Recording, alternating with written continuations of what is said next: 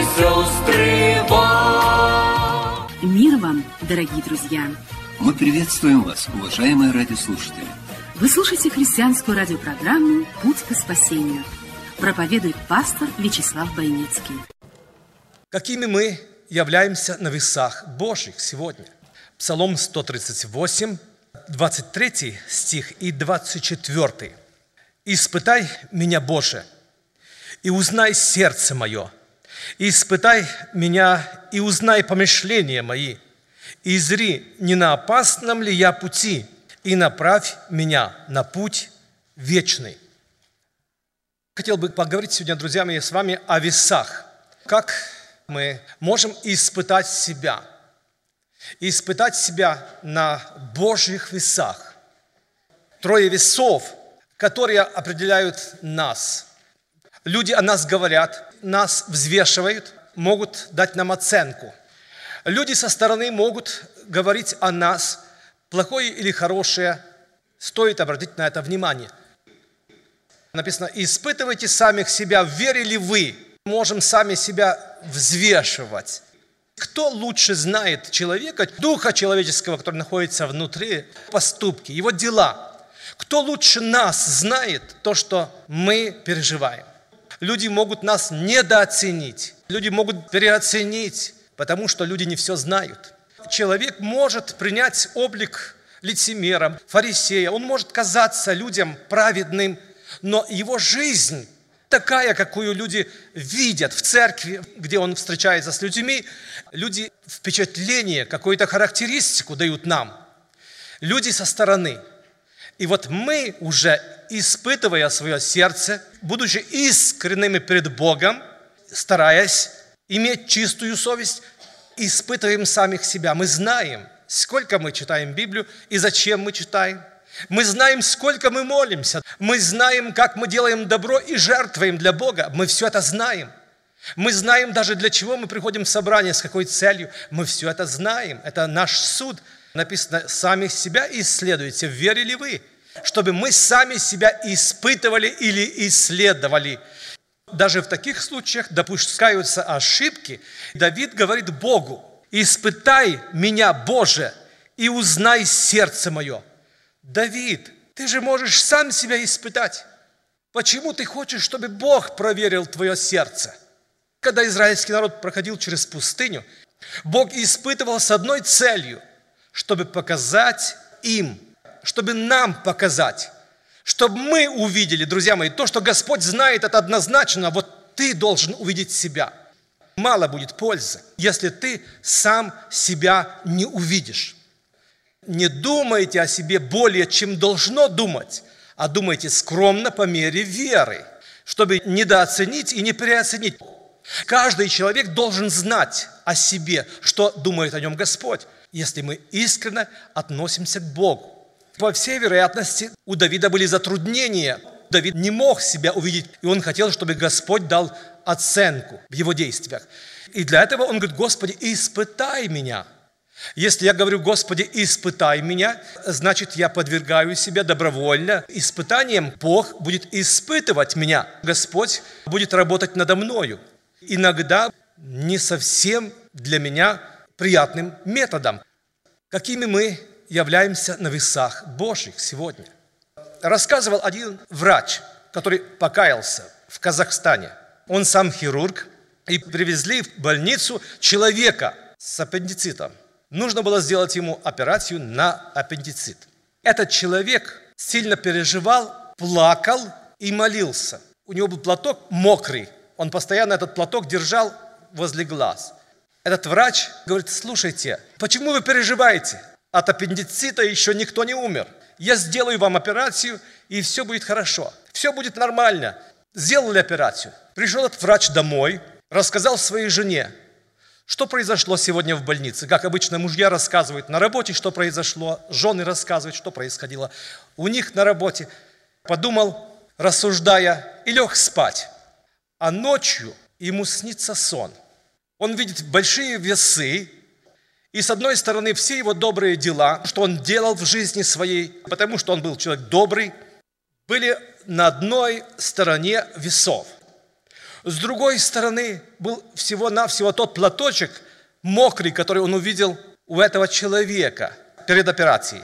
И когда этот платочек был поставлен на другую сторону весов, то этот платочек перевесил все его дела, на которые он надеялся, думал, что они представляют ценность.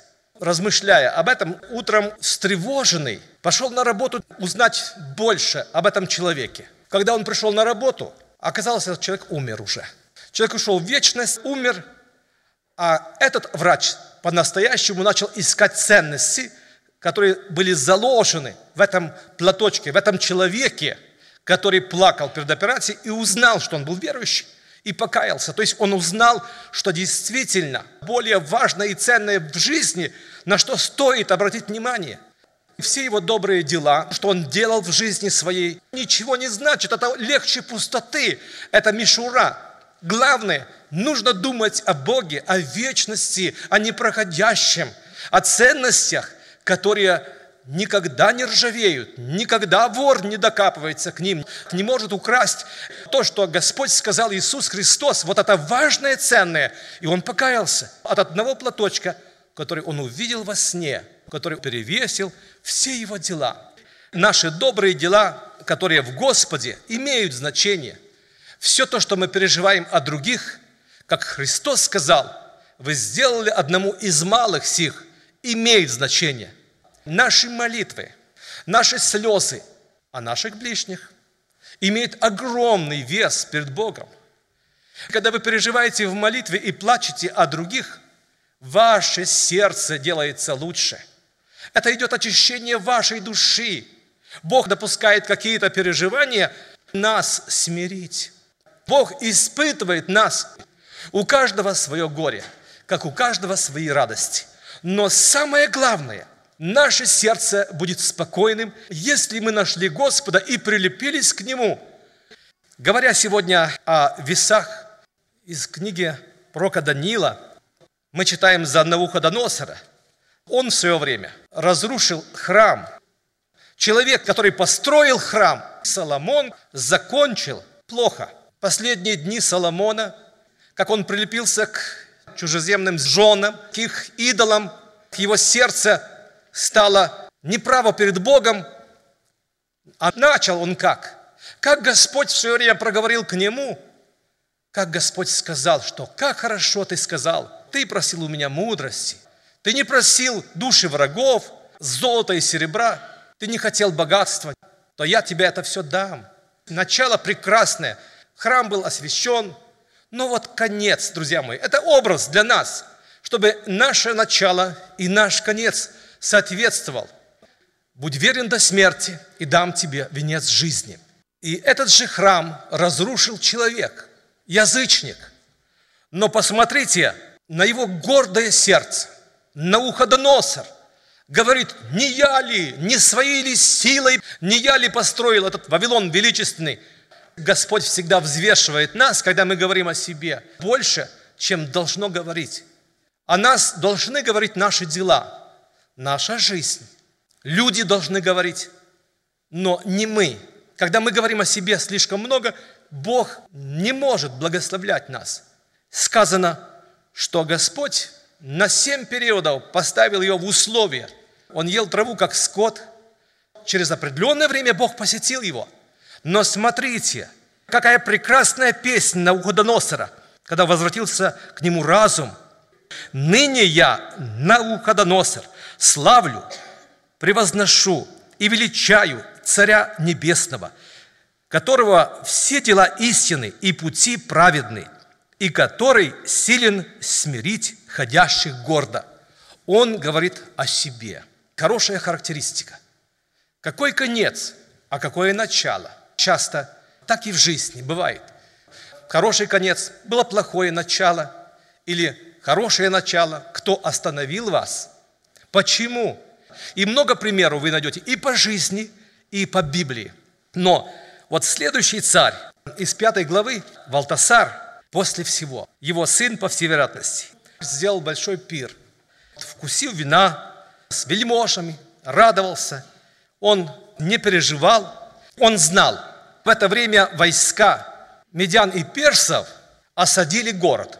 Но он настолько надеялся на крепкие стены этого города, как некогда мы слышали за «Титаник», который в апреле 12 года прошлого века ушел на дно, не на Бога надеясь, но на свои силы, и он был разрушен. Во время пира была музыка, в это время встретился с айсбергом и раскололся. Эта большая трагедия вошла в историю. Здесь точно так же во время пира сердце его развеселилось, там было много вельмож, знатных, много красивых женщин, пиршество во время ночи. Мы живем в этой стране, которая очень хорошо начинала. Это Соединенные Штаты. Здесь все было хорошо, и Конституция, и понятия, и страх Божий. Все было нормально в этой стране, которая начинала хорошо. Но сейчас Жизнь перевернулась, казалось бы. Эти законы, которые противоречат Библии, разгул греховных действий и много вопросов благоденствия. Живет эта страна. Полночь, а Бог взвешивает. Взвешивает сердца царей, Бог взвешивает сердца народа, людей, и наши сердца Бог взвешивает. Есть такой момент, точка невозврата. Когда самолет поднимается с земли, набирает скорость, летит в определенную точку, например, в Европу или с Европы в Америку, и среди океана он уже не может возвратиться, он может долететь до заданной точки, не хватает топлива для того, чтобы вернуться обратно, откуда он вылетел, только вперед. Есть точка невозврата. Точка невозврата для Валтасара наступила, когда он вспомнил – что где-то хранятся золотые сосуды из храма Божьего, взятые для того, чтобы из них пить вино с этими наложницами, с блудницами, чтобы осквернить эти сосуды. Это была точка невозврата. Бывает в жизни человек делает зло, и долго Господь терпит и ждет. Но бывает, когда Господь говорит, что чаша наполнилась. Вот этот поступок последний, Бывает момент, когда человек вызывающе ведет себя по отношению к Богу, когда страх Божий потерян. Написано, в этот момент поднялась рука, перст руки, который на стене писал что-то, что сам Велтасар не понимал. Но возникает вопрос, если он не понимал, почему коленки начали дрожать, биться одна о другую, страх пришел, почему беспокойство? Человек реагирует без слов – Твоя совесть, они свидетельствуют тебе. Тебе не надо искать, а где такое написано? А я за правду, а я за истину. Об этом не сказано. Но если Дух Божий есть в нашем сердце, Он нам подсказывает. Ты осудил человека, огорчил его, а это нехорошо. Не нужно подарок ему дарить. Иди попроси прощения и помолись вместе с этим человеком. Наше сердце говорит больше и сильнее, чем тысячи голосов в пользу нашего дела. Валтасар, он искал ответа на свой вопрос, свидетельство против него, это надпись на стене. Когда пришел Даниил, потому что мудрецы не могли ответить на вопрос, он пытался его одобрить обещаниями, если он ответит или прочитает, расшифрует эту надпись. Он сказал, мне не надо, оставь себе. Но твои враги в эту ночь возьмут душу у тебя. Ты проиграл, прошел точку невозврата. Ты не покаялся в свое время. Ты не покаялся, когда Господь звал тебя к покаянию. Ты не послушал своего отца, который, может быть, напоминал тебе о живом Боге и говорил тебе, сынок, вот кому нужно поклоняться и кому нужно служить. В свое время друг моего отца очень был ревностным христианином, любил Бога, он старался служить Ему, был горячим, и Бог его благословлял. Но прошло время, и он охладел, суета, работа. А вот когда я выйду на пенсию, вот тогда я буду служить Богу. Как только исполнилось ему 60 лет, он вышел на пенсию, вместо того, чтобы служить Богу, проповедовать Евангелие, имея способности, председатель колхоза предложил ему быть сторожем в коровнике. Были одни быки, которые выращивались для мяса, для продовольственной программы Советского Союза. И ночью поднялась сильнейшая буря. Быки ревут, ветер, шторм, двухпольные двери ломало вот слева и справа. Дождь идет, свет потух. Всю ночь не было света. Он еле дождался утра. Он спрашивает сторожа соседнего коровника. Говорит, слушай, вот ночью была буря, свет потух. Какой свет? Свет горел всю ночь. Нет, все нормально было у меня. Дождь шел. Никакого дождя, смотри, земля сухая. Вот Бог сделал в отдельно взятом районе вот такое потрясение для того, чтобы взвесить этого человека, чтобы показать ему что-то, сказать ему. Написано, что Бог дает человеку второй шанс. Но первый шанс – это безболезненный. Это Слово Божье, которое вы слышите сегодня. Первый шанс – это любящий голос Отца. 33 глава Иова. Бог говорит человеку однажды, но если он уже не понимает, Бог вынужден усилить через микрофон голос свой, чтобы сказать человеку в его уши, в его сердце. И когда он не обратил внимания, что Господь говорил к нему, прошло семь дней. Через семь дней один бык развязался, начал другого бодать, а он сам, этот брат Николай, не очень крупный человек, пытался примирить, смирить этих быков – и споткнулся, и упал. Бык на него прямо, он упал прямо в желоб ногой и поломал ногу, открытый перелом, ужасная боль. И он потерял сознание. Только успел сказать, Господи, за что ты меня наказываешь? И когда он сказал эти слова, предстал ангел и говорит ему, ты помнишь свою жизнь, каким ты был горячим, как ты обещал Богу служить в доброй совести – я долго ждал, как ты обещал мне, когда выйду на пенсию, вот тогда я буду служить Богу. Вышел на пенсию. Председатель колхоза тебя заманил и сказал, что одно ведерко комбикорму ты можешь взять для своих коров домой, легально, в кавычках. Ты хочешь, чтобы имя мое через тебя было поругано? Он говорит, ты помнишь проповедь старшего просвитера по Черновицкой области, Зоник Голик – была такая фамилия, я помню очень хорошо этого человека. И он говорит, ты помнишь, что он говорил 40 лет назад в проповеди? Кстати, братья-проповедники, то, что вы говорите в проповеди, не забывайте, что вы говорите и для себя, вы говорите для людей, вы говорите и вы забываете, но Бог не забывает ваши примеры и проповеди. И может даже этот пример придумал, я не знаю, было ли реально в жизни такое. Человек, молодой человек, продавал на базаре, весы у него были. На этих весах он пытался что-то изменить или, по крайней мере, обманывать людей, которым он продавал, не довешивать. А он был настолько близок к Богу, этот человек. И он сказал Богу, Господи, сегодня я на базар пойду сам, без тебя. Ты оставь меня одного. Ангел говорит, ты помнишь этот пример? Вот ты этот человек – что интересно, забегая наперед, я скажу, вскоре я его встретил, будучи в Черновцах. Через несколько дней, случайно, иду на собрание, встречаю этого человека, уже старец. Вы знаете, что вы забыли, что вы проповедовали 40 лет назад, а вот Господь помнит вашу проповедь. Господь помнит, что вы говорили.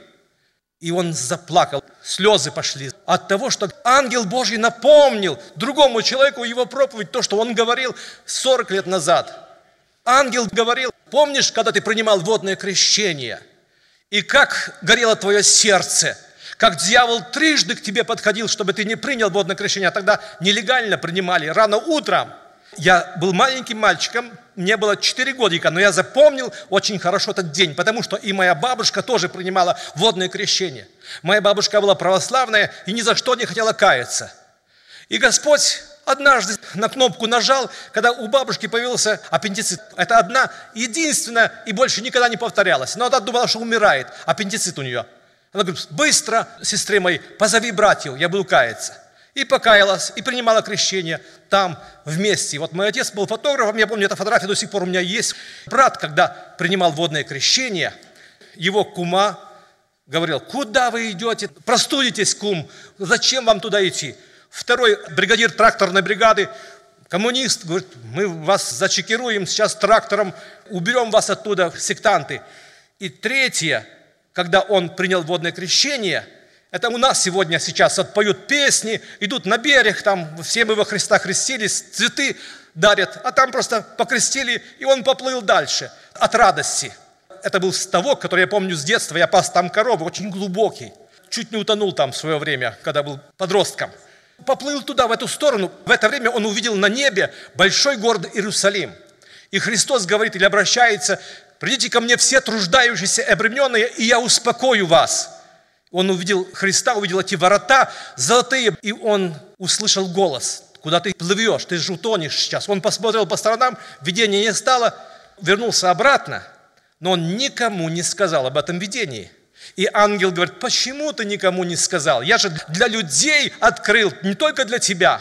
В заключение я скажу, этот брат Николай до конца, до смерти уже, хромая, с палкой шел по селу и проповедовал Евангелие. Ушел в вечность, он понял это. Но я хотел бы спросить, Бог дает нам шанс, Бог взвешивает наши сердца, Бог взвешивает нас. Будем ли мы добровольно идти или хромая, евангелизировать, проповедовать Слово Божье, служить другим людям.